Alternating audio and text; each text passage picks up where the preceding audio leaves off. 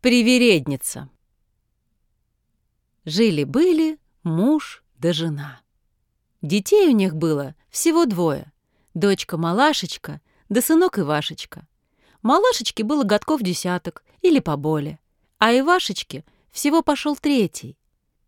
Отец и мать в детях души не чаяли и так уж избаловали. Коли дочери что наказать надо, то они не приказывают, а просят — а потом ублажать начнут. Мы, де тебе и того дадим, и другого добудем. А уж как малашечка испривередничалась, так такой другой не то что на селе, чай и в городе не было. Ты подай ей хлебца не то что пшеничного, а сдобненького. На ржаной малашечка и смотреть не хочет. А испечет мать пирог-ягодник, так малашечка говорит, «Кисел, давай метку!» Нечего делать. Зачерпнет мать на ложку меду и весь на дочернин кусок ухнет. Сама же с мужем ест пирог без меду, хоть они и с достатком были, а сами так сладко есть не могли. Вот раз понадобилось им в город ехать. Они стали малашечку ублажать, чтобы не шалила, за братом смотрела, а пуще всего, чтобы его из избы не пускала. А мы, где тебе за это пряников купим, да орехов каленых, да платочек на голову, да сарафанчик с дутыми пуговками. Это мать говорила, а отец поддакивал. Дочка же речи их в одно ухо впускала, а в другое выпускала. Вот отец с матерью уехали. Пришли к ней подруги и стали звать посидеть на травке-муравке. Вспомнила была девочка родительский наказ, да подумала — Невелика беда, коли выйдем на улицу. А их изба была крайняя к лесу. Подруги заманили ее в лес с ребенком. Она села и стала брату веночки плесть. Подруги поманили ее в коршуны поиграть. Она пошла на минутку, да заигралась целый час. Вернулась к брату. Ой, брата нет. И местечко, где сидела, остыло, только травка помята. Что делать? Бросилась к подругам — Таня знает, другая не видела. Взвыла малашечка, побежала, куда глаза глядят брата отыскивать. Бежала, бежала, бежала, набежала в поле на печь. «Печка, Печурочка, не видала ли ты моего братца Ивашечку?» А Печка ей говорит, «Девочка-привередница, поешь моего ржаного хлеба, поешь, так скажу». «Вот, стану я ржаной хлеб есть. Я у матушки да у батюшки и на пшеничный не гляжу». «Эй, малашечка, ешь хлеб, а пироги впереди», — сказала ей печь. Малашечка рассердилась и побежала далее. Бежала, бежала, устала, села под дикую яблоню и спрашивает кудрявую. «Не видала ли, куда братец Ивашечка делся?» А яблоня в ответ. «Девочка-привередница, поешь моего дикого кислого яблочка. Может, статься тогда и скажу». «Вот, стану я кислятину есть. У моих батюшки да матушки садовых много, и то ем по выбору». Покачала на нее яблоня кудрявой вершиной, да и говорит. «Давали голодной маланье оладьи». Она говорит, «Испечены неладно». Малаша побежала далее. Вот бежала она, бежала, набежала на молочную реку, на кисельные берега, и стала речку спрашивать. «Речка, река, не видала ли ты братца моего Ивашечку?» А речка ей в ответ. «А ну-ка, девочка-привередница, поешь наперед моего овсяного киселька с молочком, тогда, быть может, дам весточку о брате». «Стану я есть твой кисель с молоком! У моих у батюшки и у матушки и сливочки не в диво!» «Эх!» — погрозилась на нее река. «Не брезгай пить из ковша!» Побежала привередница дальше. И долго бежала она, ища Ивашечку. Наткнулась на ежа, хотела его оттолкнуть, да побоялась наколоться. Вот и вздумала с ним заговорить. «Ежик, ежик, не видал ли ты моего братца?» А ежик ей в ответ. «Видел я, девочка, стаю серых гусей.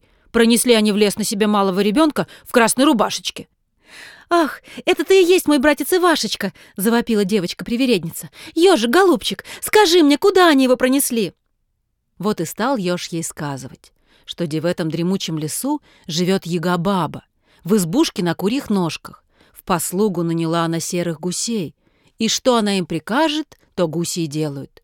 И ну, малашечка, ежа просить, ежа ласкать. Ежик ты мой рябенький, ежик игольчатый, доведи меня до избушки на курьих ножках. Ладно, сказал он и повел малашечку в самую чащу. А в чаще той все съедобные травы растут. Кислица да борщевник, по деревьям седая ежевика вьется, переплетается, за кусты цепляется, крупные ягодки на солнышке дозревают. «Вот бы поесть», — думает малашечка, да уж до еды ли ей. Махнула на сизой плетенице и побежала за ежом. Он привел ее к старой избушке на курьих ножках. Малашечка заглянула в отворенную дверь и видит. В углу на лавке баба-яга спит, а на прилавке и Вашечка сидит, цветочками играет. Схватила она брата на руки, да вон из избы. А гуси-наемники чутки. Сторожевой гусь вытянул шею, гагакнул, взмахнул крыльями, взлетел выше дремучего леса, глянул вокруг и видит, что малашечка с братом бежит. Закричал, загоготал серый гусь, поднял все стадо гусиное, а сам полетел к бабе-яге докладывать. А баба-яга, костяная нога, так спит, что с нее пар валит, от храпа оконницы дрожат. Уж гусь ей в то ухо и в другое кричит, не слышит. Рассердился щепун, щепнул ягу в самый нос. Вскочила баба-яга, схватилась за нос, а серый гусь стал ей докладывать. «Баба-яга, костяная нога, у нас дома неладно что-то сделалось, и Вашечку-малашечка домой несет». Тут баба-яга как расходилась, «Ах вы, трутни, дармоеды! Из чего я вас пою, кормлю? Вынь да положь, подайте мне брата с сестрой!» Полетели гуси вдогонку. Летят, да друг с дружкой перекликаются. Заслышала малашечка гусиный крик, подбежала к молочной реке кисельным берегам, низенько ей поклонилась и говорит — «Матушка-река, скрой, схорони ты меня от диких гусей!» А река ей в ответ. «Девочка-привередница, поешь наперед моего овсяного киселя с молоком!» Устала голодная малашечка, в охотку поела мужицкого киселя, припала к реке и всласть напилась молока. Вот река и говорит ей, так-то вас, привередниц, голодом учить надо. Ну, теперь садись под бережок, я закрою тебя. Малашечка села, река прикрыла ее зеленым тростником, гуси налетели, покрутились над рекой, поискали брата с сестрой, да с тем и полетели домой. Рассердилась яга пуще прежнего и прогнала их опять за детьми.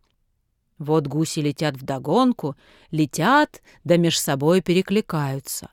А малашечка, заслыша их, прытче прежнего побежала. Вот подбежала к дикой яблоне и просит ее. «Матушка зеленая яблонька, схорони, укрой меня от беды неминучей, от злых гусей!» А яблоня ей в ответ. «А поешь моего смородиного кислого яблочка, так, может, статься и спрячу тебя». Нечего делать. Принялась девочка-привередница дикое яблоко есть, и показался дичок голодной малаши, слаще наливного садового яблочка. А кудрявая яблонька стоит да посмеивается. Вот так-то вас, причудниц, учить надо. Давеча не хотела и в рот взять, а теперь ешь над горсточкой. Взяла яблонька, обняла ветвями брата с сестрой и посадила их в середочку, в самую густую листву. Прилетели гуси, осмотрели яблоню. Нет никого. Полетели еще туда-сюда, да с тем к бабе-яге и вернулись. Как завидела она их порожним, закричала, затопала, завопила на весь лес. «Вот я вас, трутней! Вот я вас, дармоедов! Все перышки ощеплю, на ветер пущу, самих живьем проглочу!» Испугались гуси, полетели назад за Ивашечкой и Малашечкой. Летят, да жалобно друг с дружкой, передний задним перекликаются.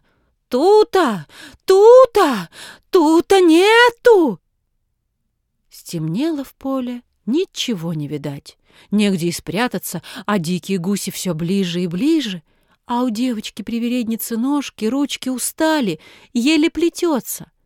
Вот видит она, в поле та печь стоит, что ее ржаным хлебом подчевала. Она к печи.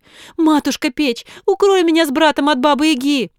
«То-то, девочка, слушаться бы тебе отца-матери, в лес не ходить, брата не брать, сидеть дома да есть, что отец с матерью едят, а то вареного не ем, печеного не хочу, а жареного и на дух не надо». Вот малашечка стала печку упрашивать, умаливать. Вперед где-то кого не буду. «Ну, посмотрю я, пока поешь моего ржаного хлебца». С радостью схватила его малашечка и ну есть добраться кормить. Такого-то хлебца я отроду не видала, словно пряник-ковришка. А печка, смеючись, говорит, голодному и ржаной хлеб за пряник идет, а сытому и ковришка вяземская не сладка. Ну, полезай теперь в устье, сказала печь, да заслонись заслоном.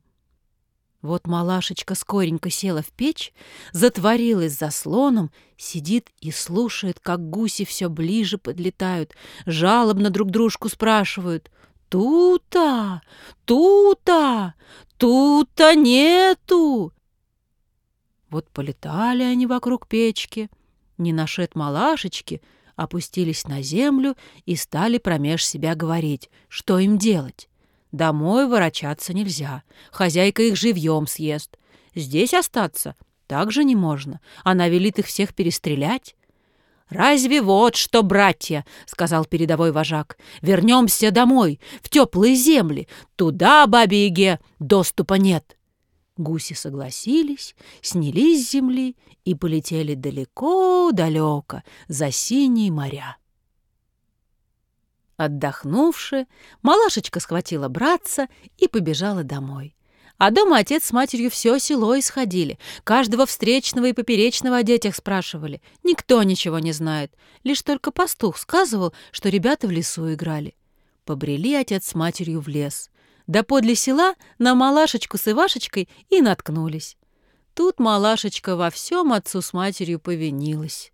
Про все рассказала и обещала вперед слушаться, не перечить, не привередничать, а есть, что другие едят. Как сказала, так и сделала. А затем и сказки конец.